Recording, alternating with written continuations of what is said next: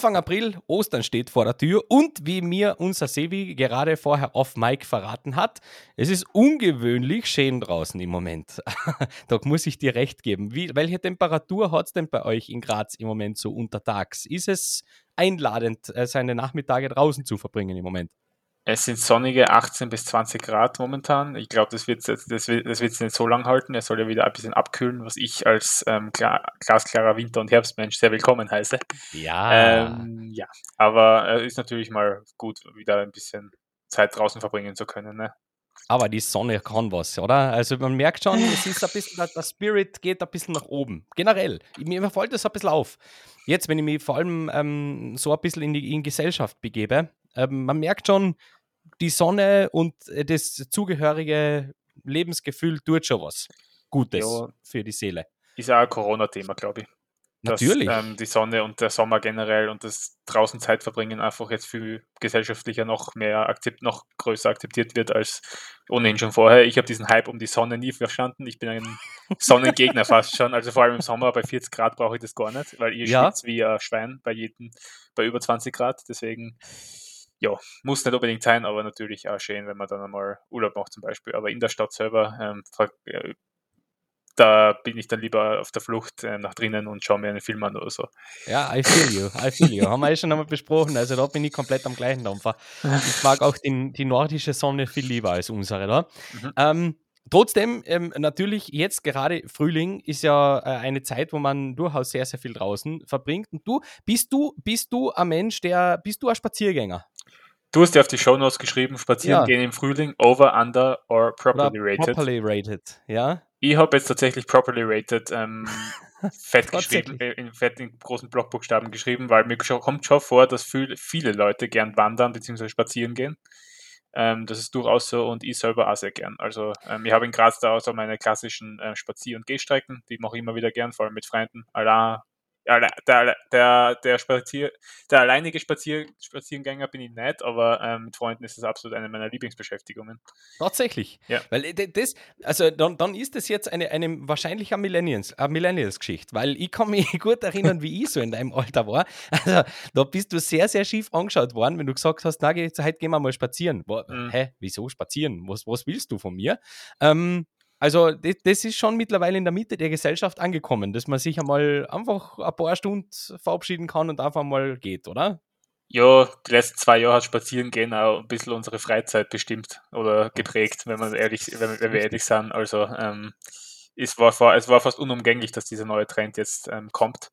Und ja. ja. vor allem wandern gehen, ich meine, das war früher auch schon immer so, oder? Dass die Leute einfach gerne in die Berge gegangen sind. Na klar, na klar. Aber Wandern und Spazieren sind ja zwei verschiedene Paar Schuhe. Also ich komme selber aus einem, aus einem, sehr kleinen Bergdörfchen tatsächlich. Und bei uns Wandern ist am Berg, ja. Und zwar alles unter 900 Höhenmeter ist nicht wandern. Ja, mhm. das ist maximaler Sonntagsspaziergang. ähm, dementsprechend It's funny because it's true. Ähm, aber tatsächlich ist, ähm, das, das finde ich schon, dass das schon ein bisschen ähm zugenommen hat. Und das ist ein guter Punkt, den du da ansprichst, weil Corona und die damit verbundene soziale Isolation führt natürlich dazu, dass man sich da alternative Möglichkeiten sucht. Aber gut, gut, ein guter Rutschenleger an der Stelle. Ähm, bist du mittlerweile schon wieder einmal ähm, in einem Club gewesen, seit, seit Liften der Rules? Boah, äh, lass mich überlegen. Tatsächlich nicht. Also ich habe da eher wieder auf die Lokale gesetzt und ähm, bei uns gibt es ja die Saga eines, also da kombinieren wir gerne spazieren gehen und Alkohol trinken und das heißt dann hat dann den sehr netten Titel Sp Spabiergang. das wurde bei einem Salzburg-Spaziergang tatsächlich vor zwei Jahren einmal eingeführt, diese Saga. Und hat sie bis jetzt ähm, sehr durchgesetzt in meinem Freundeskreis. Also das ist sogar, das habe ich momentan sehr viel lieber, als in Clubs gehen und mir Corona zu holen, weil das ist ja aktuell sehr wahrscheinlich, ah. dass das passiert und ich bin noch unbefleckt, was das betrifft und möchte, würde das gerne beibehalten. Gut so, gut so, gute Einstellung. Ähm, Furt, also Spapiergang im Univiertel, denke ich einmal, oder? Ja, genau. Also für alle ähm, jetzt nicht Österreicher, jetzt kriegst du einen kleinen Graz, Graz Crashkurs, ja. ja. Ähm, weil meine, meine Schwester ist ja selber ähm, in Graz unterwegs, die studiert ja dort Jus. Mhm. Und die, die, die, hat mir ja auch schon einmal verzahlt, auf gut Deutsch. Und äh, das ist ja schon ein cooles, ein cooles Viertel dort. Also das, das hat mir schon sehr imponiert, muss ich sagen. Das ist schon cool. Ja, klein, aber fein. Also in Wien ist das, ist, in Wien ist ja fast schon die ganze Stadt das Univiertel. Ähm, bei uns in Graz gibt es ja wirklich diese eine Hut sozusagen für uns. ja. Über 20-Jährige. Genau. Was, was ist da so dein Lieblingslokal? Weil da gibt es ja so die, die, boah, die, die gewissen, gell? Aber wo, wo, ja. wo findet man die, wenn man die finden möchte? Ich bin weißt der klassische Bausatz. Lokalsitzer. Ah, sehr gut, sehr gut. Auch ja. ich. Gut. Ist zwar sehr monoton, gibt es immer die gleichen Gerichte und alles, aber es ist einfach leiwand, es ist einfach gemütlich. Ich, ich mag das, ich mhm. mag die Aura einfach. Ähm, bei mir ist es der Propeller, falls ihr dir was sagt. Das ist. Ähm, ja, auch da war ja? ich schon. Ah, ja. ja. natürlich. Na klar. Der hat einen super Gastgarten, deswegen, ähm, mhm. das haben andere Bausatzlokale in der Form, finde ich nicht. Und vor allem im Univiertel ist das, finde ich, auch unikat diesbezüglich. Deswegen im Sommer bin mhm. ich, halte ich mich sehr gerne dort auf. Sehr cool, sehr cool. Ähm, ja, generell natürlich jetzt äh, an der Stelle nicht bezahlte Werbeeinschaltung des Tourismusamtes äh, Graz, Stadt Graz. Ähm, Graz ist eine super schöne Stadt. Also wenn ihr ähm, einmal einen schönen Sommer, Schrägstrich Herbsturlaub buchen wollt, in einer Stadt, die eigentlich so, also untypisch ist, weil Graz ist viel, aber Graz ist nicht unbedingt die typische Stadt, mhm. dann fahrt mal nach Graz. Das ist eine coole Sache dort. Also überrascht mich, überrascht mich jedes Mal wieder. Bin ist bereit für eine Fan-Convention. Ja. Mit Autogrammstunde. Aber ja. Garantiert. Na, aber ist echt cool. Ich, ich mag Graz sehr, sehr gern. Wirklich. Ich bin dort auch sehr gern. Also nicht einmal nur Shopping, aus Shoppinggründen, logischerweise, weil alle Kärntner fahren nur einkaufen dort. Echt? Weil dort, ja, ja sicher, weil, soll, soll ich dir den blödesten Grund sagen, den ich kenne, warum man nach Graz einkaufen fährt? Ja, bitte. Das ist der, das ist der nächste Primark. ist leider, also jetzt nicht für mich, aber das habe ich schon so oft gehört da in meiner, in meiner Umgebung. Ähm, na, tatsächlich, Seiersberg ist ja, ist ja bei uns wirklich äh, so der, der, die Verkörperung der, der Shoppinglust.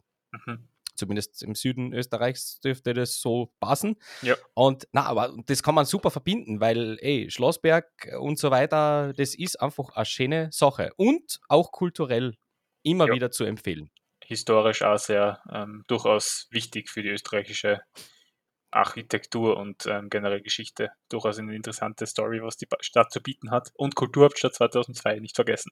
Das ist auch passiert. Ja, bitte sehr. Also, stimmt, boah, das ist schon wieder so lang her. Ich kann mhm. mich da sogar noch dran erinnern. Ja. ja, ja. Also, ähm, ja, also ich, ich würde jetzt mal sagen, wir schicken dieses Segment dann irgendwann mal dem Bürgerme der Bürgermeisterin bei euch. Gell? Also ja, genau. es ist, ist mittlerweile so, so viele Gründe, Graz anzuschauen. Ja, super Univiertel, tolle Shoppingmöglichkeiten, ein super schöner Schlosswert und eine kommunistische Kommunistisch, Bürgermeisterin. Ja. Was, was es mehr? Was will man mehr? Ja, super. Interessanter geht's nicht, ne?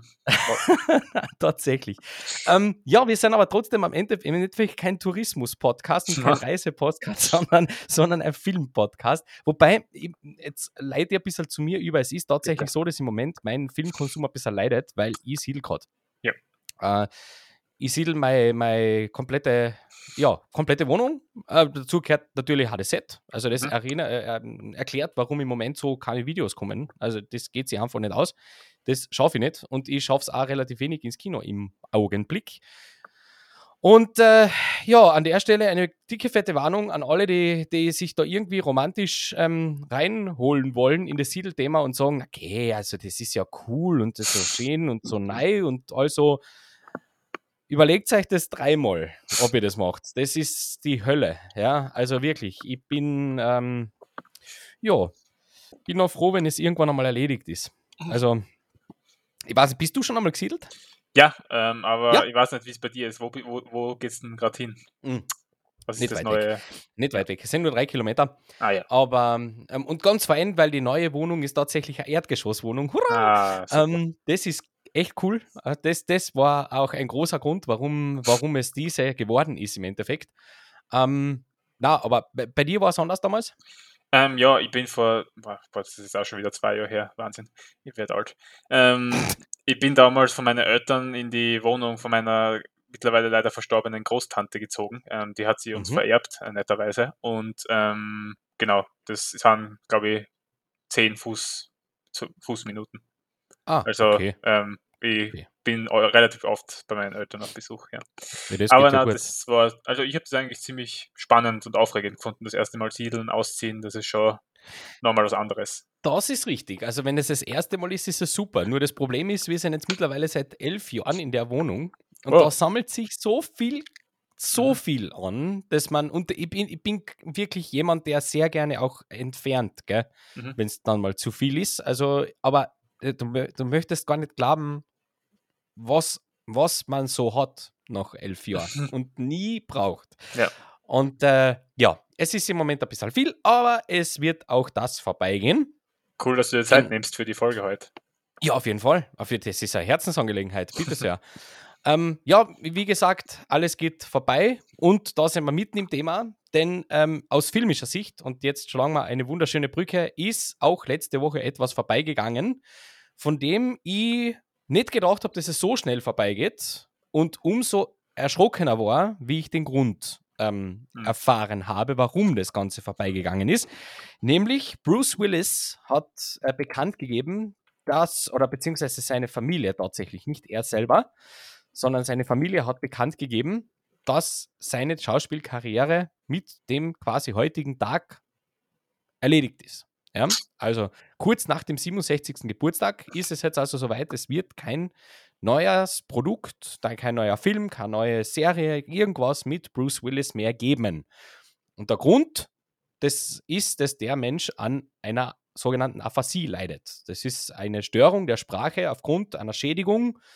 Kann ein Schlaganfall sein, kann irgendwas anderes sein ähm, oder Erkrankungen resultieren manchmal in einer Aphasie äußert sich dann daraus, dass man beispielsweise Texte sich nicht mehr merken kann oder dass man generell sich mit, dem, mit der Sprachmotorik und der Sprachmelodie schwer tut. Mhm. Und ähm, die Repercussions von dem Ganzen waren sehr interessant, denn wir erinnern uns ja vor kurzem noch, haben wir wieder an der Stelle über die Razzies gelacht, weil es eine eigene Bruce Willis-Kategorie gegeben hat. Mhm. Und also, gell, abgesehen jetzt davon, natürlich sieht man das jetzt alles unter anderen Augen, aber es war schon okay so. Also, das waren ja alles wirklich Mistfilme. Ja. Ähm, diese Kategorie wurde jetzt gescrapped. Also, das, dieser Preis wird quasi wieder eingezogen. Aus Respekt davor, weil es ja wirklich, also, mm, ich, ich, ich habe mir die ganze Zeit nur gedacht, naja, wie, wie, wie schaut da so ein Set aus? Wenn du mit so einem Mensch da zusammenarbeitest. Und vor allem, wie schaut es für ihn aus? mhm. wenn er dort sein muss. Und das ist, glaube ich, was, was man sich gar nicht so vorstellen kann oder gar nicht so vorstellen will. Ich weiß es ja. nicht. Ja, ich meine, ich persönlich finde es ein bisschen, ich, bin, ich sehe es ein bisschen zwiegespalten. Ich meine, die Races sind nicht ernst zu nehmen und eigentlich völlig irrelevant, aber im, im, im, I mean, ja, ihr habt die Kategorie eingeführt, dann steht es halt auch dazu und ähm, ihm wird es auch wurscht sein, ob sie jetzt ähm, noch da ist oder ob sie sich zurückzieht. Ich glaube, das ist ihm herzlich egal. Also darauf soll es auch überhaupt nicht gehen. Ähm, aber ja, es ist einfach ähm, schon ein bisschen schockierend. Aber jetzt verstehe ich auch, warum er letztes Jahr wie viel? Acht, neun, zehn neun, Filme, neun, ah, genau, ja. mhm. neun Filme gemacht hat, von denen niemand irgendwas gehört hat, die niemand gesehen hat. Da wollte er wahrscheinlich einfach nur nochmal ähm, ein bisschen seine Familie absichern für den Rest ihres Lebens. Ganz sicher, ganz ja. sicher. Ähm, ja, ist eine, eine, ganz, ganz grausige Diagnose, wahrscheinlich ähm, so mit eine der, weil es eben äh, für das ungeschulte Auge nicht zu erkennen ist. Das ist ja, glaube ich, das Heimtückische an der mhm. ganzen Geschichte. Ja, also jeder, der sich jetzt nicht damit beschäftigt, wird dann sagen, naja, schau, der hat keinen Bock oder so. Oder he phones it in, wie man so schön ja. sagt im Neudeutsch. Und ähm, jetzt im Grunde haben wir da eine Diagnose, ähm, die schon, die schon äh, nachdenklich stimmt, finde ich. Also ja. Schade, weil mir ja durchaus ähm, Bruce Willis, ja, der ist halt einfach genau mein, wie soll ich sagen, Generation. der ist so genau mein, ja, ein bisschen früher noch, also mhm. der war schon mm, ein bisschen, ein bisschen, fast ein bisschen zu früh, aber so die richtig großen Kracher, die waren schon so da, die, die ich da mitgekriegt habe, gell? Mhm. Ähm, und nicht so knapp. Ähm, ich weiß nicht, ist deine Filmografie zu Bruce Willis annähernd komplett? Oder ist es einer, der dir in erster Linie aus The Sixth Sense und meinetwegen stirbt langsam noch was sagt? Oder bist du da schon so, dass du. Also, ich, ich kann es nur von mir sagen, es hat mal eine Zeit gegeben, wo Bruce Willis ein veritabler, veritabler Movie-Star war. Mhm. Und eigentlich dafür gesorgt hat, dass schon ein bisschen Hype um gewisse Sachen entstanden ist. Definitiv. Also Bruce Willis ist absolut einer der wenig verbliebenen mittlerweile hat er jetzt eher seine Karriere beendet, aber ja, Menschen auf dem Planeten, die man als Movie-Star kategorisieren kann und einstufen kann, auf jeden Fall. Also jedes Mal, wenn der auf dem Bildschirm zu sehen war, hat jeder ähm, plötzlich aufgeschaut und sich nur noch auf das eine konzentriert. Aber wenn er jetzt vielleicht nie über die großartigsten schauspielerischen Fähigkeiten verfügt hat, das würde, ich nie sagen. Ähm, stimmt, er war ja. schon etwas limitiert in, de, in, seiner Ausdrucksweise und alles. Also ähm, viele seiner Rollen sind einfach sehr repetitiv und haben auch so gewirkt. Ähm, aber dann gab es natürlich auch Rollen, die ihm aufs Leib geschneidert waren wie eben die Stirb langsam Filme oder sagen wir mhm. die erste, ja, der erste. ähm, ja, wir werden noch nie ein bisschen reinschauen. Das ist halt diese Franchise-Krankheit, dass das dann weitergehen musste, aber Stirb langsam 6 ist jetzt wohl vom Tisch. Ähm, das wird sicher nicht mehr passieren und ich glaube, das, ja. dem kann Mensch noch, noch weint, noch im fünften. Aber ähm, Jana, ähm, ich habe tatsächlich nur den ersten Stirb langsam gesehen und dann eben, wie du gesagt hast, oh. Six, Sixth Sense, ja erst vor kurzem, ich glaube, darüber habe ich kurz einmal im Post Podcast geredet ja. und eben den großartigen mhm. Unbreakable auch. Mhm. Viel mehr, ähm, das fünfte Element muss ich noch nachholen, das ist ja so ein Film, der sehr kontrovers aufgefasst wird von vielen. Also einige lieben ihn, einige hassen ihn. Ja. Ähm, ja, ich will auf jeden Fall jetzt mehr sehen von ihm. Ähm, und ja. was hat er so, weil von Film, rein filmisch, nicht unbedingt von der Performance oder von seiner eigenen Leistung, aber rein von seiner Ausstrahlung und rein von den Filmen, die er, in denen er mitgespielt hat und wo er mitgewirkt hat, lässt sich das durchaus sehen. Und der ja, letzte, aber wenn man sagen muss, der letzte, ich weiß jetzt nicht, wir wissen ja nicht, wann diese Diagnose bei ihm bekannt gegeben wurde, weil Bruce Willis hat eigentlich seit Looper 2012 keinen wirklich nennenswerten Film mehr gemacht gehabt. Kann zumindest, zumindest kann, wo man jetzt ihn als ganz, ganz großen vorne genau. als, als ähm, herausstehend irgendwie mitgenommen hat. Weil, ja, Death Wish war dann, aber das war echt, echt schwierig. Also vor allem als, als Fan des Originalfilms, puh, also ja, mhm. nicht so. Ja, aber sonst ähm, ganz interessant, nämlich seine Filmografie, denn der kommt ja eigentlich gar nicht aus dem Action-Geschichtel äh, heraus, sondern das ist ja eigentlich ein Comedy-Character gewesen früher. Mhm. Ähm, vor allem Werbespots und, und Serien tatsächlich. Ja. Durchbruch stirb langsam. Den hast du gesehen, den ersten, gell? Genau, mit Adam Rickman als in seiner ersten Rolle. War das die erste Rolle von ihm? Kön könnte durchaus sein, Auf jeden Fall die vor allem, ja. vor allem eine seiner besten. Ja, ja also die beste. Das, ich, ja, wir kommen ja noch zu diesem ja, Schauspieler. Ja. Mm, ja. Äh, toll. Ähm, Stirb langsam, äh, Riesenfan. Weiß ja. ja noch ganz genau, wann ich den das erste Mal gesehen habe. Und das ist tatsächlich einer der, das ist einer dieser paar Filme, der einmal im Jahr sicher läuft.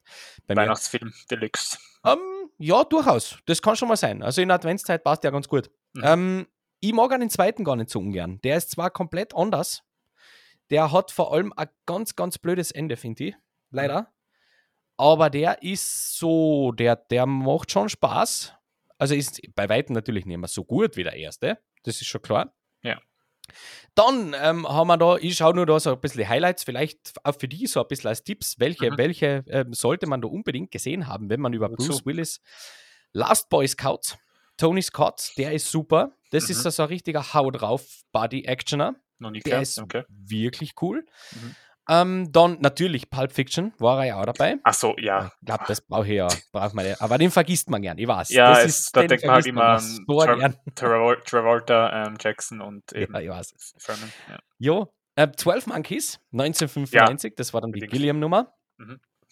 Äh, hat ja auch äh, bei uns, glaube ich, sogar, ja, bei den Watchmen Hire den, den ersten Preis gewonnen bei unserem Turnier der Filme mit Zahlen im Titel. Also, ah ja, stimmt. Ja, bitte. 1995 kommt dann der einzige Stirb langsam, der fast, fast am gleichen Level ist wie der erste, meiner Meinung nach, nämlich der dritte. Der ist mhm. super. Den finde ich wirklich ge genial, ähm, weil der noch mit Samuel L. Jackson wirklich an, an ähm, Kompagnon bekommt. Die spielen sich richtig, richtig gut aneinander ab. Das mhm. ist echt spaßig. Also wenn man so auf, auf so Sachen wie Lethal Weapon steht, dann muss man da, muss man da reinschauen. Das ist wirkt, ich, ich, ich, mag den wirklich gern. Mhm. Ähm, vor allem, weil sie dort auch verstanden haben, dass das größte Geschichte bei Stirb langsam ist der Bösewicht. Und wenn du dann den wieder an Gruber besetzt, dann passt es schon. Und Jeremy Irons kann in meinem Buch nichts falsch machen. Dementsprechend passt. Ähm, fünftes Element hast du schon angesprochen. Genau. Der Schakal war sie auch noch. Ähm, ja. Den kann ich mich auch noch erinnern. Der ist solide. Mit Armageddon habe ich meine Probleme, aber das liegt nicht an Bruce Willis, sondern eher an Michael Bay. Mhm. Und dann haben wir noch einen, den ich ganz schnell ähm, einfach nur von seinen frühen noch, weil das einer war meiner ersten großen Actioner, die ich so mitbekommen habe, nämlich das Mercury Puzzle. Mhm. Mercury mhm. Rising. Mit Alec Baldwin übrigens in der zweiten Rolle. Ähm, wow. Boah, das ist ein cooler Film. Das, kennt, das, ist, das ist sicher so einer, der dir gefällt. Weil okay. das ist viel mit Rätsel, viel, es, es geht da in dem Film um einen Supercode, mhm. der, der ähm, in, also von, von, der, von der NSA entwickelt wird und, äh, und ähm, in einem Rätselheft abgedruckt wird, weil man ihm beweisen will, dass der Code unknackbar ist. Und äh, dann kommt ein neunjähriger Autist daher und knackt den Code aber blöderweise. Und daraufhin wird Bruce Willis als FBI-Agent ähm, angesetzt, ihn zu beschützen, weil natürlich die komplette NSA hinter dem Burm her ist. Ja? Mhm. Mhm. Super spannender Film. Klingt also, gut. richtig schön. Ja. Richtig schön. Cool. Ähm, haben wir über das Sixth Sense schon mal gesprochen da? Ich glaube, den hast du gerade vor kurzem erst nachgeholt, gell? Äh, ja, ist jetzt auch schon, glaube ich, ein Jahr her. Aber wir haben auf jeden Fall darüber gesprochen. Also, ich habe zumindest meine Meinung kundgetan. Ich glaube, du hast den Film ja auch sehr gern. Hm. Ich, ich, halt Bruce Willis steht halt im Schatten von, ähm, wie heißt der? Vom äh, Child Actor. Ich habe seinen ah, Namen vergessen. Der Osmond. Äh, der o ja. ja. genau. Ja. ähm, Osmond. Genau. Das, er steht auf jeden Fall in seinem Schatten, aber den Moment am Ende, wo der Twist aufgelöst wird, ähm, ja, der Film ist jetzt schon, schon äh, 23 Jahre alt, also kann man ruhig sagen, ja. ähm, dass halt der Charakter, den Bruce Willis spielt, er spielt einen ähm, Kindertherapeuten, glaube ich, oder generell einen Psychotherapeuten. Mhm. Und der wird in der Eröffnungsszene wird er ähm, angescho vermeintlich angeschossen bis sich dann am Ende ähm, auf, auflöst, dass er schon die ganze Zeit tot war. Über mhm. die ganze Handlung, ähm, ab Minute 5 eigentlich. Und er ist dann mhm. bei diesem Attentat quasi gestorben. Und ähm, wie Bruce Willis diese, das, also das halt realisiert ähm, und diese Emotionen, die dabei hervorkommen, vor allem in Verbindung mit seiner Frau und ähm, wie sie das halt alles, wie er das, das alles vorgestellt und eingebildet hat, ähm, das hat für mich schon Bände gesprochen und ähm, durchaus Eindruck hinterlassen. Hat er schon sehr gut gemacht in dem Film ist, finde ich, äh, zumindest die beste schauspielerische Leistung von ihm, die ich bis jetzt gesehen ja, habe. Ja, das die, kann man so unterschreiben. Viele finden ja, es war ein Unbreakable, der nächste M. Night Shyamalan-Film, mit, in dem er mhm. mitgespielt hat. Da finde ich ihn tatsächlich nicht so gut. Aber das mhm. ist nur meine Meinung. Mhm. Ähm, aber durchaus, die, die zwei Performances schenken sich nichts. Abstand ein Jahr übrigens. Ja. 99 und Darf 2000. Also, es ist schon, das war richtig gute Zeit für ihn, denn 2000 äh, ist auch noch keine, halbe, keine halben Sachen rausgekommen. Das ist eine wunderbare, schöne Gangsterkomödie mit mhm. ihm, ähm, äh, der äh, an der Seite von Matthew Perry da auftritt. Mhm. Und Matthew Perry spielt einen Zahnarzt, der in eine neue Wohnung zieht, gemeinsam mit seiner Angetrauten und dann raufkommt, dass gegenüber von ihm eben Bruce Willis wohnt, der ein Auftragskiller ist und so seine, seine Dinge da macht gegenüber von ihm. Und mhm. ähm, der hat dann einen, einen, zweiten Teil gefunden, äh, bekommen natürlich Franchise-Treatment, den ich nicht gut finde, aber der erste, der ist schon charmant, sehr äh, charmant. Hast du eigentlich jemals Friends geschaut, gesehen? Friends, ja. die Serie. Die Serie Friends. Ja, da hat Bruce Willis ja auch einen super Gastauftritt über ein paar Folgen. Ja. Weil du gerade Matthew Perry erwähnt hast. Genau, genau. Das war übrigens im gleichen Jahr tatsächlich. Ja, ah, wirklich? War das? Okay. Das, mhm. war, das war dann eh schon in der sechsten oder siebten Staffel, weil Friends genau. war es ja 1994, glaube ich, erschienen. Ähm, da ist er auch super in der Rolle. Also ja, echt genial.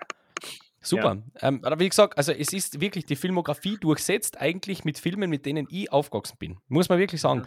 Ähm, ich, äh, Sin City habe ich schon erzählt, mein Kinoerlebnis da, damals, war 2005. Mhm. Ähm, da spielt er ja eine sehr, sehr distinktive Rolle. Und auch 2.5, das war, ich, weiß gar nicht, ich glaube, das war damals eine Direct-to-DVD-Geschichte. Ähm, mhm. Oder war das im Kino? Ich kann es nicht mehr sagen. Hostage hat der Film geheißen. Hostage mhm. entführt. Den habe ich wahrscheinlich viel zu oft gesehen, den Film. Das ist, äh, äh, da spielt er ähm, einen, ähm, einen Negotiator bei Geiselnahmen. Mhm. Und ähm, wird dort zu einem äh, Familienhaus gerufen, wo gerade drei Puber ja, spät pubertierende Jungs eine sehr wealthy Family capturen und quasi, weil sie, weil sie halt Geld wollen, ja. Mhm. Und das Großartige ist, dass da den großen Bösewicht spielt der Ben Foster. Und Ben Foster, ah, ja, den liebst du ja. ja. Das, für den habe ich schon so eine Schwäche, gell? Und das ist halt, wow, das ist so ein, so ein Fun-Ride, der Film, wirklich. Der ist mhm. wirklich, wirklich, wirklich gut. Ähm, ja. Wo, wo, wo, wo, ste wo steckt er denn noch? Ja, stirb langsam 4, hast du nicht gesehen? Nein. passt. Ähm, kann, man, kann, man, kann man aber machen. Finde mhm. find ich, der, der, ist, der ist okay. Der ist jetzt nicht. Er geht, er, der ist doof. Der ist wirklich doof, aber er ist ein super, super Guilty Pleasure. Das mhm. ist er. Okay. Wirklich. Hast du die Expendables gesehen? Ich glaube, der läuft öfter im ORF, kann das sein? Das weiß ich nicht. ähm, durch, das spielen ja alle so, ähm, das, das, wer spielt alles mit? Schwarzenegger, ja, Stallone, äh, Schwarzenegger, Willis, ja. ja, genau, die ganze ähm, alte. Also Ding. alle alten, muskulösen Männer. So irgendwie. Ja. Genau. Und der hat bei allen dreien tatsächlich. Ah, na, bei den ersten zwei, Entschuldigung. Mhm. Beim dritten, glaube ich, war er nicht mehr dabei. Ähm, die ersten zwei hat er mitgespielt. Den ersten, ne, jo, geht so. Das ist halt so ein typischer. Der zweite ist aber. Der zweite ist, ist aber, ist aber. Das ist aber ein guter Film. Den mag ich, ja, den mag ich gerne. Okay. Expendables 2 war, war damals, kann ich mich sehr, sehr gut erinnern, ah, so, so ein Film, wo ich damals ins, überhaupt den im Kino gesehen zweimal. Einmal allein, einmal mit dem Papa und wir haben beides Mal, ich habe beides Mal so eine super Zeit gehabt, weil das genau das ist, was ich mir erwartet habe von dem Film. Ganz mhm. genau das. One-Liner, ähm, sich selber irgendwie überhaupt nicht ernst nehmen und ja. hey, Jean-Claude Van Damme als Bösewicht einzusetzen, das ist ja Bitte.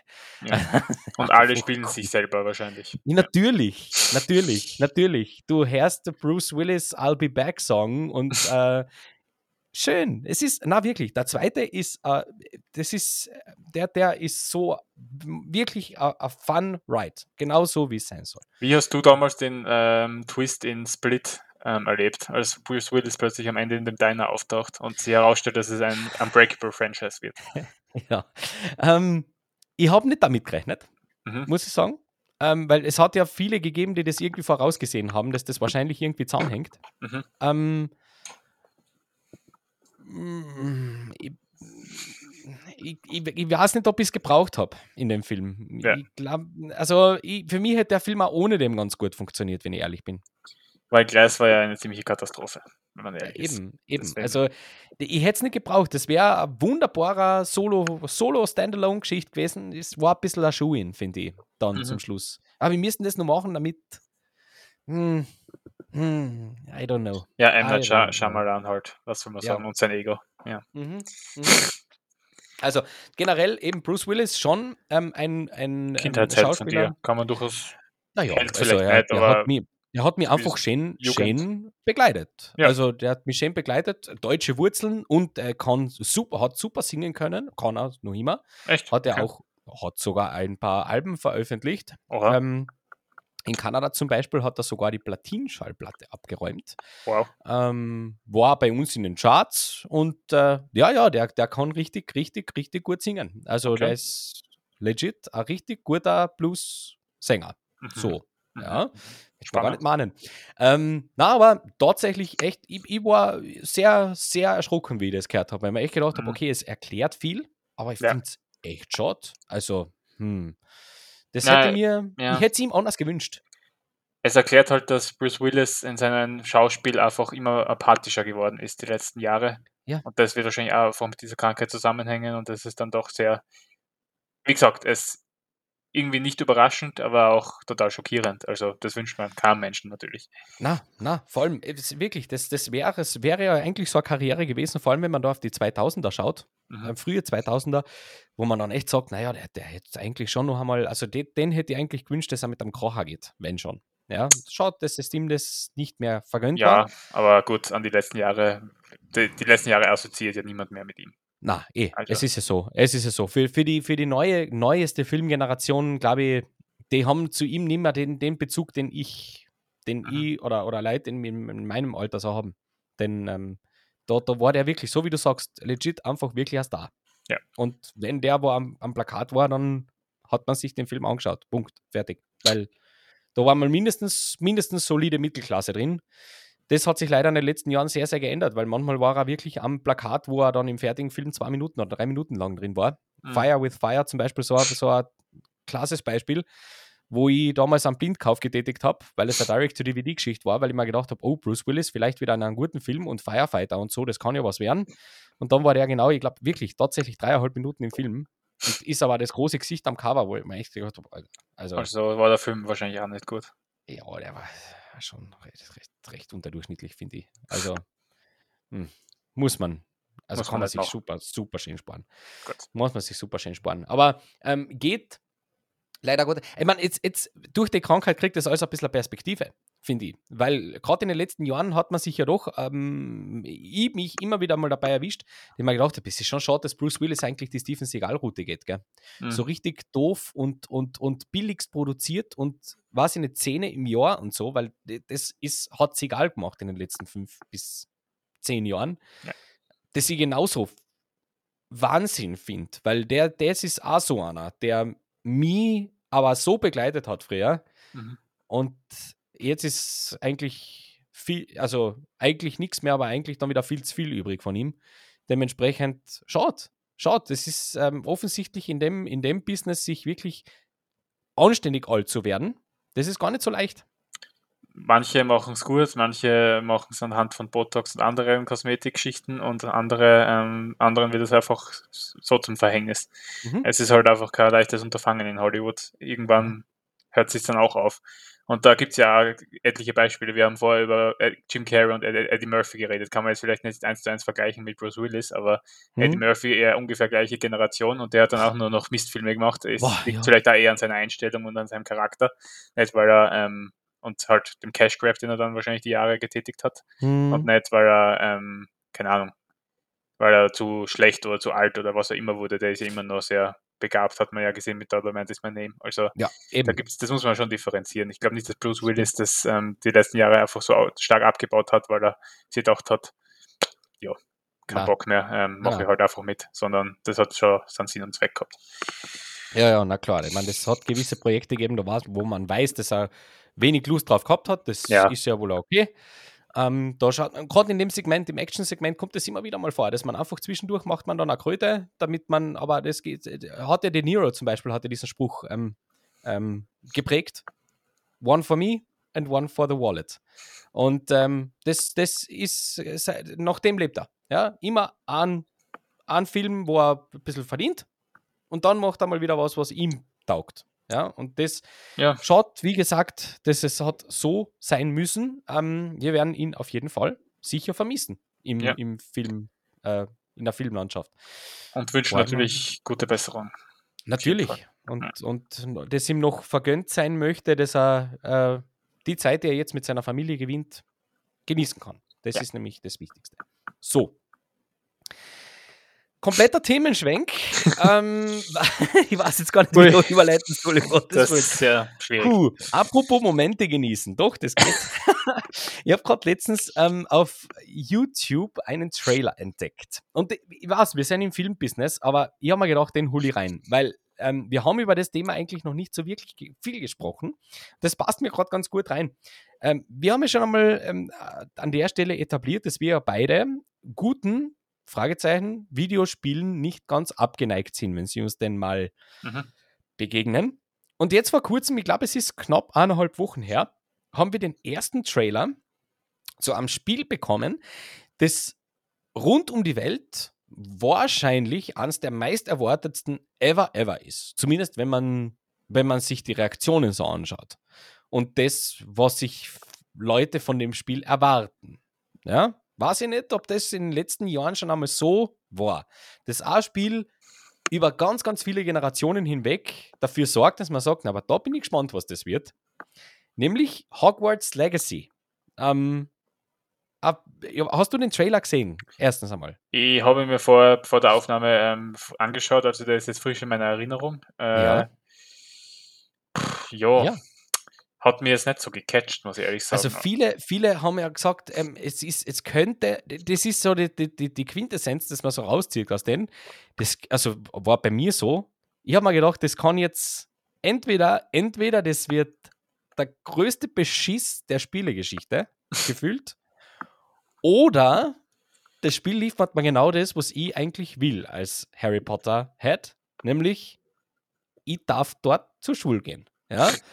Und es gibt da ein paar Dinge, die mir überhaupt nicht gedacht haben. wenn gedacht haben, huh, also äh, ich weiß jetzt nicht, ob ich die Herangehensweise so gut finde. Vor allem, weil es ja ähm, eine kleine Backstory für alle Gamer von einem Studio kommt, die bis jetzt nicht so wirklich im großen AAA-Segment ähm, unterwegs waren. Ja. da ist ein bisschen Vorsicht äh, geboten, glaube ich. Aber ähm, sorgt auf jeden Fall dafür, dass die Vorbestellungen durch die Decke gehen, weil man das natürlich sehen will, was da dahinter steckt. Jetzt ist natürlich die Frage: Hast du, ähm, du, du bist ein bisschen gerade wahrscheinlich zu jung für Harry Potter äh, mit aufwachsen und allem, was dazugehört, oder? Boah, na, also wenn ich mal meine ganzen, also die Leute aus meiner Klasse zum Beispiel anschaue, ähm, da mhm. waren wirklich ganz viele Potterheads dabei. Okay. Oder auch ähm, Leute in meinem Umfeld, also sicher 60 Prozent meiner Freunde sind mit Harry Potter aufgewachsen und finden es auch richtig geil. Okay. Ah, meine Schwester ist eine riesen Harry Potter-Fan, die war halt genau die Generation dafür. Ja.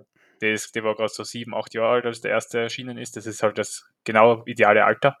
Mhm. Ähm, mein sogar meine Mama, die eigentlich eine Franchise-Gegnerin ist, ähm, feiert das übelst ab, vor allem die Bücher. Und meine ja. Schwester und meine Mutter sind beides ähm, Leseraten und die haben beide, ja, die haben beide alle, natürlich alle Bücher gelesen und alle Filme gesehen und meine Schwester ist wirklich ein großer Fan. Weiß ich nicht, bei mir hat das irgendwie nie so Fuß gefasst. Ähm, natürlich haben meine, äh, hat, haben, hat meine Mama versucht, sie mir vorzuzeigen und ich habe auch einige gesehen. Aber ich habe, ich glaube, die letzten drei habe ich gar nie gesehen tatsächlich. Oh. Ähm, oh. oh. Und es ist halt auch schon ähm, Jahr, über ein Jahrzehnt her, dass ich die letzten gesehen habe. Mhm. Ähm, also meine Erinnerungen sind sehr, doch sehr vakant leider. Natürlich okay. kann ich mich an die wichtigsten, an die wichtigsten Sachen erinnern und ähm, ohne den Einfluss meiner Klassenkameradinnen und Kameraden hätte ich das wahrscheinlich auch, wäre wär, wär das Franchise wahrscheinlich komplett an mir vorbeigegangen. Ja. Aber so ähm, die gruseligen Sachen, denen bin ich mir natürlich bewusst, absolut. Und ich habe ja vor, vor als, als, Vorbereitung für diese Folge ähm, ein, einige Harry Potter Quizzes ähm, gemacht auf etwaigen äh, Quiz-Seiten ähm, und so. Oh also um mich doch ein bisschen ja, drauf einzuschießen. Aber um, na, also äh, sagen wir mal so, es hat mich auf jeden Fall geprägt, das ganze Franchise und ähm, Harry Potter und seine ganzen Facetten, eben durch meine Freunde, meine Familie. Ich selber hab, bin da aber nie so richtig reingekommen, aber wenn ich sagen muss, ähm, die Lust, die Bücher zu lesen, vor allem, ähm, gar nicht so sehr auf die Filme tatsächlich, ist schon länger da. Ja. Nur hat sie das, ist sie das bisher noch nicht ganz ausgegangen. Gegangen. Aber das neue Franchise, wenn man es schon so als solches bezeichnen möchte und kann, äh, Fantastische Tierwesen, habe ich durchaus, da habe ich bis jetzt ähm, alle Filme, außer den neuen, der ist heute in die Kinos mhm. gekommen, der dritte mhm. Teil. Ähm, aber die ersten zwei habe ich ähm, tatsächlich, ich glaube sogar bei der Premiere gesehen. Okay. mit meinen ganzen Freunden und das wurde dann Gruppenzwang und so bla, und bla bla bla. Aber ja, also ähm, ich glaube, da hast eher, bist eher du der Chef im Ring, was das betrifft. Um, Chef im Ring ist, ist wahrscheinlich auch nicht ganz so richtig, denn äh, mir ist es sehr, sehr lange sehr ähnlich gegangen wie dir. Ähm, ich bin auch eigentlich erst über die Renate ein bisschen dazugekommen, dass ich mich da ein bisschen reingefühlt habe in das Ganze, weil ich war, also ich habe genau das Alter gehabt, ich war immer Team Herr der Ringe, immer, immer.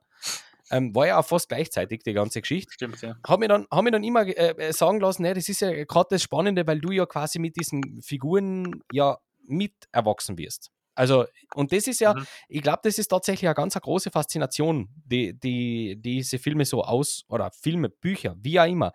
Aber natürlich in erster Linie die Filme, weil du ja dann auch wirklich visuellen, visuellen Bezugspunkte hast, dass du dann quasi wirklich von Film zu Film mit den Schauspielerinnen und Schauspielern mit älter wirst und gewisse Sachen einfach dann anders ziehst. Und das ist sicher eine große Faszination, wenn man sich da, wenn man da, aber das ist, glaube ich, auch ganz wichtig, wenn man da im richtigen Alter ist, dann kann das schon funktionieren. Bücher habe ich gelesen, tatsächlich ein paar. Mhm. Nicht alle, aber Teil 1 bis 3, glaube ich, habe ich mal gelesen. Mhm. Ich glaube, der dritte war das, der letzte, den ich gelesen habe. Und die Bücher sind echt, echt gut. Also ja. wirklich, das ist jetzt, das ist wirklich kein Schmäh. Das ist auch keine so eine, so Hype-Geschichte von wegen, äh, das ist alles so ein Nein, nein, nein. Das ist wirklich super geschrieben. Wirklich. Mhm. Also das ist äh, Storytelling auf absolut hohem Niveau. Wirklich ja. toll. Was ich bei Harry Potter faszinierend oder erstaunlich finde, ähm, es sind nun mal sieben Filme, oder? Mhm. Es sind mhm. nun mal sieben Teile und ähm, das Franchise oder die Reihe, von dem, was ich zumindest gehört habe, auch über die letzten drei, die ich eben nicht gesehen, gesehen habe bis jetzt, ähm, die haben es geschafft, keine Kröte zu machen. Also keinen richtigen Ovizara-Film, der mhm. alle absolut, naja, äh, es gibt schon, also die meisten Franchises, die so lang gehen, es sind sieben Teile. Also Ja, das ist nicht wie Herr der Ringe, drei Teile, die von Anfang an geplant waren. Das ja. muss man schon differenzieren. Also ich finde es schwierig, da einen Vergleich anzusetzen. Na, natürlich, Aber, klar, das ähm, ist klar. Und bei Harry Potter hat man natürlich auch die Vorlagen gehabt von der J.K. Rowling, keine Frage. Ähm, will man über ihre Personalie eigentlich reden oder hat das da jetzt nichts verloren? Hm. Weil ähm, das ist ja das große Ding um Hogwarts Legacy. Das Hype ist vielleicht da bei vielen, aber es wird, ja, es wird ja auch wahnsinnig kontrovers aufgefasst. Puh. Ähm, puh. Äh, also, hm. ich, ich wäre wär jetzt nicht böse, wenn wir das nicht machen. Weil ich würde schon ich, kurz äh, drüber also reden. Also kurz drüber, drüber, aber es ist ein Riesenthemenkomplex, den wir da aufmachen. Aber wir können natürlich gerne mal ein bisschen das reinholen. Klar. Warum das, nicht? Das projiziert sich ja eher auf die neue ähm, fantastische Tierwesen-Reihe. Also e, auf Harry, e. mit Harry Potter verbindet das kaum wer. Eh, Gott sei Dank. Ähm, Gott sei ja. Dank. Ja. Also da, der, das, Original, also das originale Franchise, das trägt kaum Schäden davon, würde ich mal sagen. Äh, zumindest hätte ich jetzt noch nichts mm -mm. davon mitbekommen. Mm Aber ähm, ja, es ist halt einfach, und auch jetzt, weil, du, weil der Anfang ja mit dem Spiel gekommen ist mit Hogwarts Legacy, ähm, das meinen ja viele, dass das einfach nur der J.K. Rowling sozusagen in die Karten spielt, weil sie dadurch Geld kriegt. Was halt der Blödsinn ist, weil durch dieses Spiel, ähm, sie, also sie wird durch die neuen Filme deutlich reicher als durch das Spiel. Ähm, das ist das, richtig. Deswegen finde ähm, find ich die Argumentation auch nicht ganz ähm, zielführend. Aber ja, na, ich, ich rede gerade ein bisschen ins Leere, sorry. Wo war ich gerade? Ah, J.K. Rowling und die, und die Kontroverse wolltest du, wolltest du noch reinholen in die ganze Ja, sie, also für alle, die es nicht wissen, das weiß natürlich jeder, ähm, sie ist öffentlich transphob. Ähm, ja. Und ich glaube, es ist nicht schwierig, sich zu denken, was ich da für eine Meinung habe oder was du da für eine Meinung hast, generell was ja. das Thema betrifft. Äh, meiner Meinung nach sollten Menschen immer ihre Meinung kundtun dürfen und sagen können, was sie sich denken, aber es ist halt einfach nicht die richtige Meinung. Also ich tue mir auch schwer, immer zu behaupten, das ist die richtige und das ist die falsche Meinung, aber das ist halt einfach nicht mehr, einfach nicht mehr zeitgemäß. Ja, ja vielleicht doof. ist er einfach eine, ein, jemand aus der alten Schule und aus der alten, vielleicht ist er auch anders aufgewachsen, ich weiß es nicht, wahrscheinlich. Aber es ist, es ja, es, sie, sie als Autorin, als großartige Autorin, kann ohne Zweifel, ähm, kommt da einfach nicht gut weg und ähm, ihre Legacy ist dadurch schon bisweilen ein bisschen zerstört.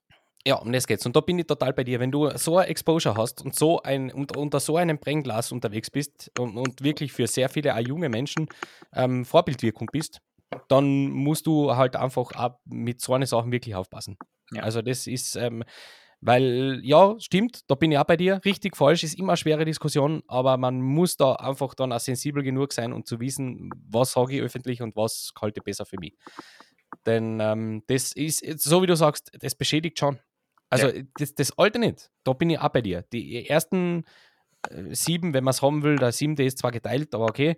Ähm, das ist äh, einfach eine in sich geschlossene Reihe, die immer ihre Fans haben wird und mit Recht haben wird.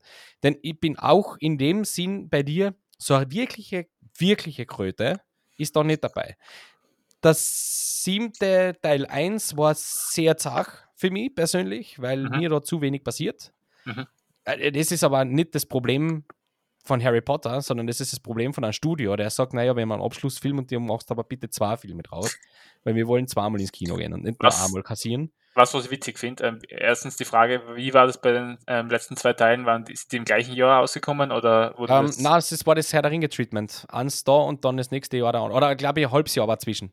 Okay. Ich glaube, ein halbes Jahr. Ähm, und ich finde es witzig, weil bei Game of Thrones haben sich in der letzten Staffel ja viele dann darüber beschwert, dass zu viel los war in den Folgen nach der zweiten. Wo ähm, in Staffel 8, wo ja. eben ganz viel Aufbau war und anscheinend scheint es beim ersten, äh, beim ersten Part vom siebten Film sozusagen ähm, genau das Gegenteil gewesen zu sein. Und da finde ich ja. es interessant, dass die das eher anzipft hat, dass, also es ist, dass der Aufbau ist, zu gemächlich war auf den großen Showdown. Genau, um das, um das jetzt ein bisschen so in dein, in dein Ding, äh, du, du bist ja wahrscheinlich ähm, ähm, Tribute von Barnum durchaus da, oder? Oder nicht? Ja, ja, ja also Weil da haben, wir, da haben wir die letzten zwei Teile genau das gleiche Problem. Also genau, ist ähm, einfach viel zu viel Film für die Handlung, die ist. Qualitativ kann, den, können Tribute, kann die Tribute von Pan, Panem-Reihe Harry Potter natürlich bei weitem nicht das Wasser reichen. Ich glaube, da sind wir uns alle einig. Nein, nein. Ähm, aber ja, erst war eine gute Zeit. ja, es ist alles eine gute Zeit, keine ja. Frage. Und die, der Darsteller und alles, aber das haben wir bei Harry Potter halt auch und noch viel besser, glaube ich. Genau, Deswegen, genau, ja. richtig. Und da gibt es wirklich ja, tatsächlich ein paar Charaktere, die. Genau, reden wir mal über die Charaktere, weil ich finde, das ist das, was Harry Potter zum Großteil ausmacht. Auf und jeden Fall. Darsteller, wie die dann sich entpuppt haben in weitere Zukunft dann. Na klar. Ähm, ja, äh, der, unser großer Liebling, ich, ich glaube, ich, ich würde da jetzt einfach mal ins Blaue raten, das wird da ähm, schauspielerisch und ähm, was so die, das Vermächtnis der Rolle angeht, sicher beide bei, bei Herrn Rickman sein, oder? Also, ja. ähm, Severus Snape ähm, kann ich mir wirklich tatsächlich, ich habe nämlich auch ähm, letztens einmal einen, einen YouTube-Channel entdeckt, der sich äh, seine Brötchen verdient, indem er bekannte Franchises neu castet. Also mhm. quasi mit aktuellen. Das könnte ich mir nicht vorstellen. Also ganz ehrlich, es wird sicher funktionieren, weil es den einen oder anderen Hashtag Driver Army gäbe, der das super machen wird. Aber das ist einfach so mit Alan Rickman verbunden, die ganze Geschichte, dass ich mir wirklich schwer tue. Na, das, ähm, das ist wirklich ähm, wie die Faust aufs Auge. Also ähm, ich habe habe mich einerseits verbunden zu diesem Charakter gefühlt wegen der Namensähnlichkeit. muss ich ehrlich sagen. Das war schon immer ein ziemlicher Running Gag in, meiner Freundesgruppe und auch bei meiner Family. Das ist klar. Ähm, und Alan Rickman ist halt einfach ein cooler Hund. Ja, und einfach, also ich kann mir vorstellen, dass der im realen Leben genauso war wie Snape im Film, in, in diesen Filmen. Ähm, einfach so nach außen sehr ungeliebt, ähm, für viele sehr mysteriös, einfach ein bisschen so eine zwiebelnde Natur, aber innen drin ja, ein echt liebenswürdiger Mensch. Merkt man schon, dass da was drinnen ist. Und genau. spannend. Generell äh, finde ich, die Harry Potter-Reihe äh, hat schon, hat es echt geschafft, ein paar sehr, sehr denkwürdige, vor allem Antagonisten herzurichten, die oh ja.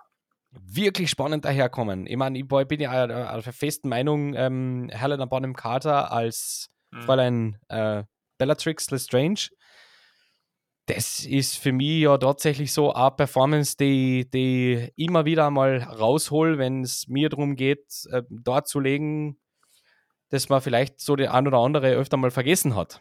Ja. wenn es um wichtige Sachen geht im Jahr. Gen generell schafft es, finde ich, ähm, die Harry Potter-Reihe, auch die neuen ähm, Filme, so, ob man sie jetzt hasst oder mag, ähm, mhm. die schaffen es wirklich, ihre Bösewichte perfekt zu besetzen, mit den perfekten Darstellerinnen und Darstellern. Also Ralph Fiennes als ähm, Voldemort braucht man nicht ja, diskutieren. Ähm, aber wenn ich, ich habe bis vor kurzem nicht checkt, dass das Ralph Fiennes ist. Und ganz viele andere meiner Freunde auch nicht. Ich habe das einmal einfach so gedroppt in einer gemeinsamen Gruppe auf WhatsApp und alle so, what? Was? Was? Ralph Fiennes mhm. ist Voldemort? No way. Mhm. Ähm, das habe ich recht amüsant gefunden, aber das ähm, kann man dann nicht erkennen, wie auch. Und auch in den neuen Filmen, ich meine, Johnny Depp, Mats Mikkelsen, die ganze Diskussion, ich höre, also Mats Mikkelsen als Bösewicht, da kann man nie irgendwas falsch machen und auch Johnny Depp hat, finde ich, seine Rolle sehr gut gemacht. Insofern finde ich auch witzig, dass Helena Bonham Carter und Johnny Depp in der im gleichen Franchise quasi ähm, Bösewichte spielen, weil ja. die auch Sweeney Todd und Tim Burton und diese Connection gibt es da ja auch. Genau, genau. Ja. Ähm, na, wie gesagt, also gerade die, die, die äh, Antagonisten stehen da schon drüber. Äh, auch in den ersten Teilen äh, gibt es da, da, den einen oder anderen wirklich ganz groß. Ah, vor allem, ey, mein, mein absolute Favorite Bad, Bad Person in dem ganzen Franchise ist aus dem fünften Teil, die Dame in Rosa, Dolores Umbridge. Also, mhm. bist du deppert.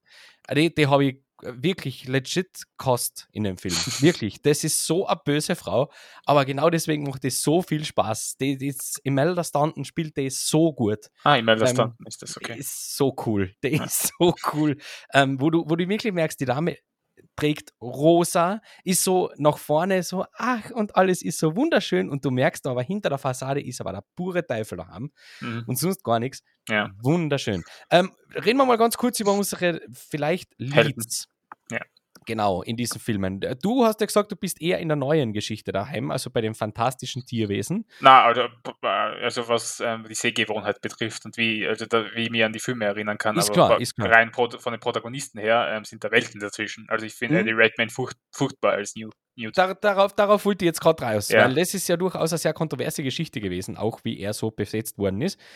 Ähm, in, tatsächlich wird er so in den Büchern immer so, so ein bisschen so, vielleicht sogar ein bisschen so beschrieben, ja, so ein bisschen clumsy und so ein bisschen drüber, ja. Mhm. Aber du, du magst ihn nicht in der Rolle. Ich mag den Charakter nicht. Ich mag, also ich finde, äh, Eddie Redmayne passt da schon ganz gut rein in diese Welt, finde ich. Absolut, auch optisch. Ähm, und mhm. wie er sich verhaltet, aber er gibt mir als Protagonist nichts. Also es ist, da könnte, es könnte kein größerer Unterschied zwischen Harry. Ich meine, Harry wird auch nicht von allen geliebt. Durchaus nicht. Ähm, und er ist auch nicht der perfekte Mensch oder Charakter, in, bei, bei besten Willen nicht aber er ist halt so viel interessanter und so viel zugänglicher. Und mhm. ähm, ich finde, Eddie Redmayne ähm, ist gar nicht der wichtigste Charakter. Also Eddie Redmaynes Charakter ist gar nicht der wichtigste in diesem neuen Franchise. Und der soll unser Protagonist sein? I don't know. bist du, da, bist du da eher auf, dem, auf den Dampfer, dass du eigentlich der, der, quasi der, der Outsider, der Muggel, so eher im eher Sci-Story ist? Jein, also es, für mich ist die neue Reihe eher so eine Origin-Story für Dumbledore. Ja, hm, okay, ja, fair Und das finde ich halt auch schwierig, weil ähm, so, so ein guter Schauspieler Jude Law auch sein mag, ich finde, sehr oft ist er einfach zu schön für die Rollen, die er spielt. Ja, und auch als der junge Dumbledore, das ja. passt nicht mhm, optisch. Ja, und äh, er hat ja auch den Papst einmal gespielt in einer HBO-Miniserie. Ja, wie, wie? Also ja. so gut er auch sein mag, aber rein von, von, also auf dem Papier kann das ja gar nicht funktionieren. Das kaufe ich, das kaufe ich dem Franchise und dem äh, Charakter dann einfach auch nicht so ab. Auch mhm. wenn Jude Law großartig ist, keine Frage. Ja. Ähm, aber weißt du, was ich noch cool finde an Harry Potter oder ähm, cool und auch schwierig, dass sie halt die ganzen britischen A-Lister hernehmen ja, und, und in die Rollen so. reinsetzen. Maggie Smith, ähm, eben Helena Bonham Carter, äh, Gary Oldman, und auch in den neuen Filmen Eddie Redmayne, selber Oscar-Preisträger. Das ja. ist schon auffäll sehr auffällig und steht auch für ein bisschen so für die Reihe, finde ich. Ja, aber gerade äh, zu Beginn des Jahres tatsächlich ist ja dieses große Special erschienen zum, zum Jubiläum auf, ich, ich glaube, genau, ja. Sky war Sky, genau, ja. Das habe ich mir angeschaut tatsächlich am 1. Jänner. Mhm. Ähm, war sehr gespannt, was ich da erfahren werde. Und das war auch ein großer Talking Point dass ähm, eben äh, gerade die, die Jungen quasi jetzt, also jetzt sind es mittlerweile alle selber Stars, exklusive Rupert Grint, der irgendwie verschwunden ist irgendwo. Ähm, aber die anderen zwei sind veritable, veritable Stars. Und äh, gerade äh, Radcliffe hat es äh, zu, zu, Protokoll gegeben in diesem Special, dass er sich sehr ähm, ja, relaxed gefühlt hat immer am Set. Andere hätten vielleicht gesagt, naja, ich bin die ganze Zeit nervös, wenn ich so eine Leute um mich habe. So, eben, hast du schon gesagt. Maggie Smith, Oldman, Thulis, wer auch immer da aller so aufgetreten ist. Gambon natürlich als Dumbledore. Oder ähm, unser, unser Mad Eye Moody, äh, wie heißt er jetzt? Äh, schnell irischer Schauspieler, äh, Brandon Gleason. Ja. So, äh, das war für die offensichtlich komplett was anderes. Die haben sich da wirklich komplett fallen lassen können und komplett, sind komplett abgetaucht in ihre drei Rollen und waren sich sicher, dass um sie Leute sind, die sie schauspielerisch auffangen. Und das mhm. finde ich einen coolen Zugang. Voll. dass das geklappt hat. So quasi Mentoren auch, so ein bisschen. Total. Das ist schon cool. Also wenn man bedenkt, wie jung die drei Protagonisten waren am Anfang. Das ist schon Ich finde es übrigens ein bisschen, dafür, dafür ein bisschen, ich finde es ein bisschen creepy, wie gut sich Radcliffe und, und Bonham Carter verstehen. Darf ich das einfach einmal nur so droppen? Das finde ich ein bisschen creepy. Ich habe gerade letztens ähm, nämlich tatsächlich eine Twitter-Interaktion mitbekommen und, und ein Interview mit, mit Herrn Radcliffe der zu Protokoll gegeben hat, dass er aber einen anständigen, einen anständigen Crush gehabt hat, damals. Mhm. Gell? Er war damals 17. Mhm. Sind schon, weiß ich nicht, wie alt die, ich glaube, das sind doch einige Jahre auseinander, ich glaube fast 30. Ja. Und äh, sie auch so gesagt hat, also, also prinzipiell hätte sie jetzt da kein Problem gehabt damit. Also, also ja, aber die Frau, die, die Frau ist auch crazy. Also, ja, das ist kein Geheimnis. Ja, aber die ist schon cool. Also ja, sie ist eine coole, sie ist wahnsinnig cool. Ich, ich liebe sie auch als Schauspielerin, aber sie ja. ist, äh, ich meine, sie, sie, war mit Tim Burton liiert. Was erwartest du? Eben. eben weißt du, was ich so wahnsinnig gern gesehen hätte? Eine Tim, eine Tim Burton-Version von einem Harry Potter-Film. Das hätte so gut ge gepasst, glaube ich. Eine Dementor-Origin-Story vielleicht, ja. Total. Oder Dobby. Der Oder Dobby. Ja. ja. super, super, wäre voll on board. Ähm, na, aber grundsätzlich ist es natürlich eine Reihe, die, die für sehr viele äh, Leute Entwicklung war. Also jetzt nicht nur filmische Entwicklung, sondern sie auch be begleitet hat. Also ähm, war ja auch zum Beispiel in diesem Special, hat Radcliffe zu Protokoll gegeben, die, diese Einstellung, die dort gedreht worden ist, wo die ähm, ähm Emma Watson das erste Mal, ich glaube, das ist im vierten Teil, als der Julball ansteht und sie da in dem Ballkostüm daherkommt, über die mhm. Treppe herunterschreitet, sie haben die vorher nämlich nicht gesehen vor der Rolle. Das hat damals der Regisseur so wollen, Mike Newell, das, mhm. die Idee vorher nicht sehen. Und dann erst haben sie sich gesehen, wie die wirklich daherkommt. Und deswegen wirkt es auch alles so, ehr so ehrlich, ja? ja? weil man wirklich merkt, okay, da entdecken die gerade wahrscheinlich wirklich selber eine, eine Seite an der Kollegin, die sie vorher gar nicht so wahrgenommen haben, dass die nämlich eigentlich schon recht fesch war für die damalige, für das damalige Alter, muss man dazu sagen, natürlich. Mhm. Aber ähm, das ist wahrscheinlich auch bei ganz vielen genauso geblieben. Genauso ich weiß noch, was das damals für ein Theater war, der, der, der große Kussmoment von Harry. Ja, er, er küsst seine Joe. Und äh, plötzlich ist der jetzt, ist jetzt in dem Alter, wo er das darf? Und, und äh, sind wir vielleicht auch schon in dem Alter oder wie oder was? Also ja. es, das, da hängt schon sehr, sehr viel dran. Total.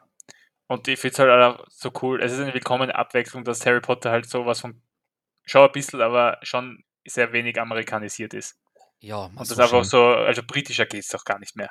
Ja. Sind wir uns ehrlich. Und das finde ich schon ähm, ziemlich herrlich und einfach willkommene Abwechslung. Weil Harry Potter ist rein vom popkulturellen ähm, Faktor, den er dann in der Gesellschaft eingenommen hat oder in der Geschichte, durch, der, der steht da Star Wars nicht um viel nach. Na, also, was, den, was, den, Hype angeht, also ja. da sind wir fast am gleichen Level, würde ich sagen. Total. Weil, hey, da hat es Schlangen gegeben, vor, wie, wie, wie, wie, die Bücher erschienen sind, haben die Leute vor dem Buchladen campiert, damit sie ja das erste Exemplar kriegen. Und also es gibt eigene Themenparks dazu. Mhm. Ja, und also, äh, wie oft sich Leute als Zauberer oder, ähm, weiß ich nicht, als Charaktere aus dem Franchise bitte. verkleiden zu Halloween oder wo auch immer, ja. Ist schon bemerkenswert. Also ist ja cool. Ich finde es einfach, ich finde es immer cool, wenn es so Sachen gibt, vor allem wenn es um Filme geht, ähm, wo sich dann Leute so damit identifizieren können und reinsteigern. Das ist einfach schön zu sehen.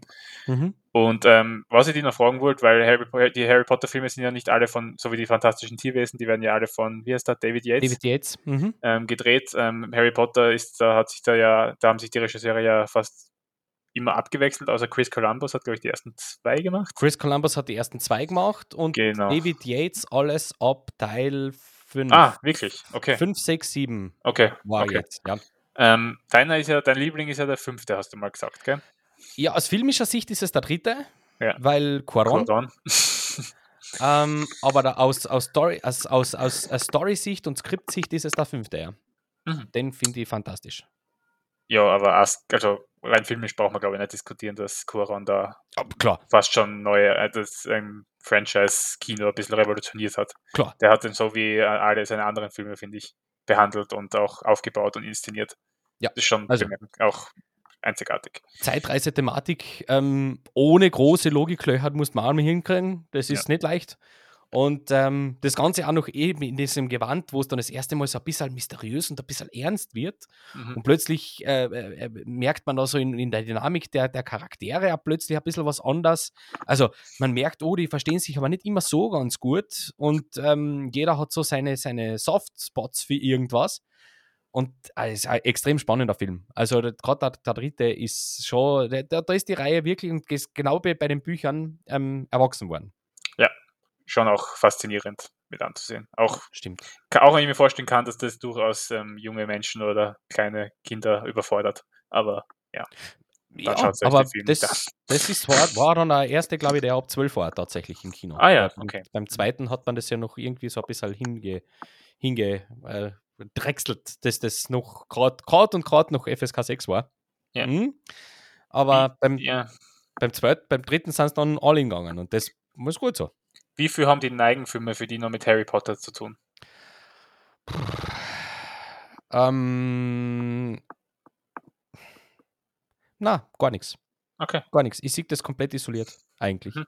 Das ist eine andere Geschichte. Das hat nicht, das, das ist, aber das muss ich, glaube ich, auch so machen. Also, wenn ich jetzt da hergehe und sage, ich gebe diesem neuen Franchise das Hobbit-Treatment, dann habe ich ein schweres Problem.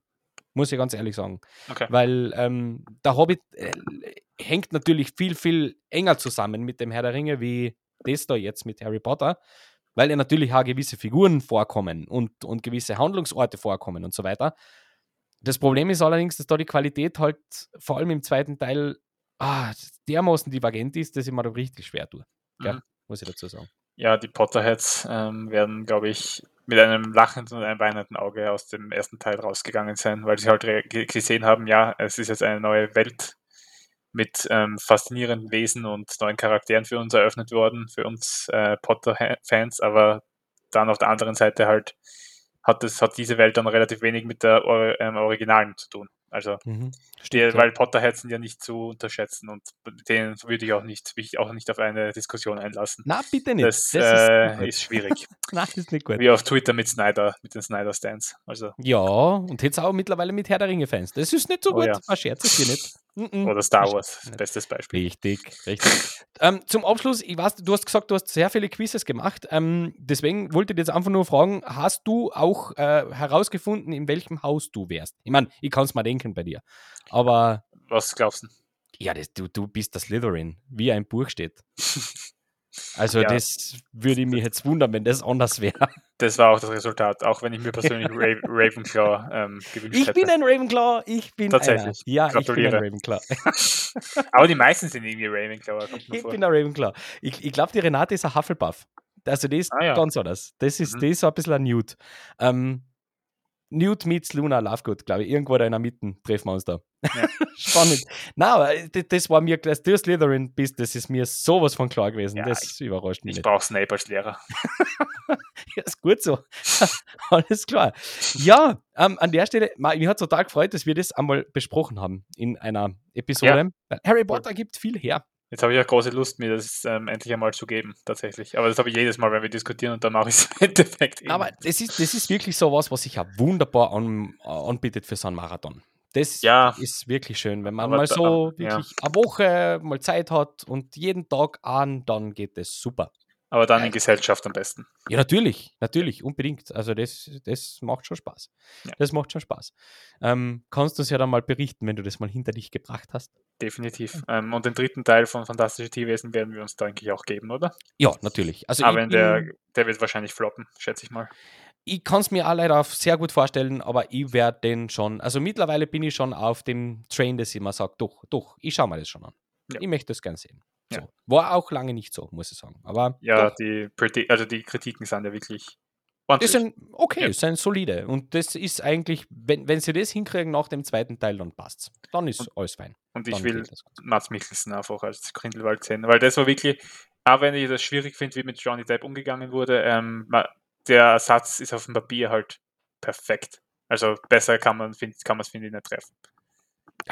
Also, also. Mit, mit, mit, dem als Willen kannst du nichts falsch machen. Alles fein. So, ähm, es ist wieder eine Stunde ins Land gezogen. Yep. Dementsprechend würde ich sagen, Strich drunter. Super feine Episode. Ähm, danke, Sebi, dass du dir die Zeit genommen hast, wieder einmal mit mir über Filme zu sprechen. Und, ähm, wieder gern. Boah, coole Sache. Dankeschön. Und danke vor allem auch an euch, die ihr uns immer wieder zuhört, die ihr bei uns dabei seid. Und äh, lasst uns gerne Feedback da, lasst uns gerne wissen, ähm, welche Themen wir vielleicht irgendwann mal besprechen sollten, wenn es nach euch geht. Und äh, bis zum nächsten Mal, wieder in 14 Tagen, wünschen wir euch alles, alles Gute. Ähm, viel Spaß beim Filmeschauen, bleibt uns gesund und gewogen und Papa, bis zum nächsten Mal. Ciao, ciao. Macht es gut. Tschüss.